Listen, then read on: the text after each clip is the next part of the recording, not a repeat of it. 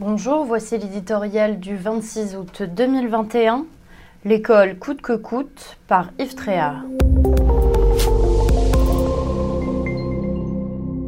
De tous les pays occidentaux, la France est celui qui a le moins fermé ses établissements scolaires depuis le début de l'épidémie.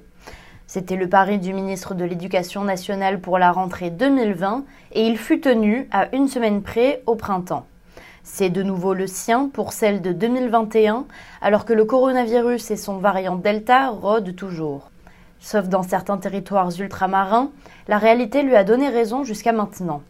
En dépit des critiques et mises en garde, cela n'a pas provoqué une explosion de Covid-19 dans la société plus inquiétante que chez nos voisins. Par ailleurs, une scolarisation suspendue ou à distance ne peut avoir que des effets désastreux sur le niveau et la psychologie d'enfants déjà déstabilisés par la crise sanitaire que nous traversons. Une évolution capitale permet d'être encore plus optimiste pour le retour en classe jeudi prochain. La vaccination des élèves âgés de 12 à 17 ans, bien avancée, devrait limiter la contagiosité.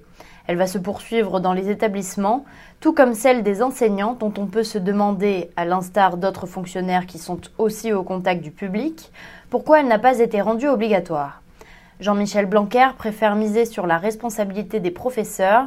Sans doute veut-il éviter une éventuelle polémique avec les puissants syndicats de l'éducation nationale à quelques mois de la présidentielle. Un protocole, somme toute léger, sera présenté ce jeudi pour rassurer les parents.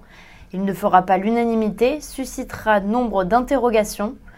On regrettera surtout que les établissements n'aient pas été équipés, comme souvent à l'étranger, de capteurs de CO2 ou de purificateurs d'air. L'opération, certes coûteuse, aurait été salutaire. Jean-Michel Blanquer battra-t-il le record de longévité de Christian Fouché établi dans les années 1960 au ministère de l'Éducation nationale? N'était la barbe qui orne à présent son visage, l'homme n'a jamais changé face à la pandémie. Sa volonté de maintenir l'école ouverte, non pas quoi qu'il en coûte, mais coûte que coûte, peut être saluée.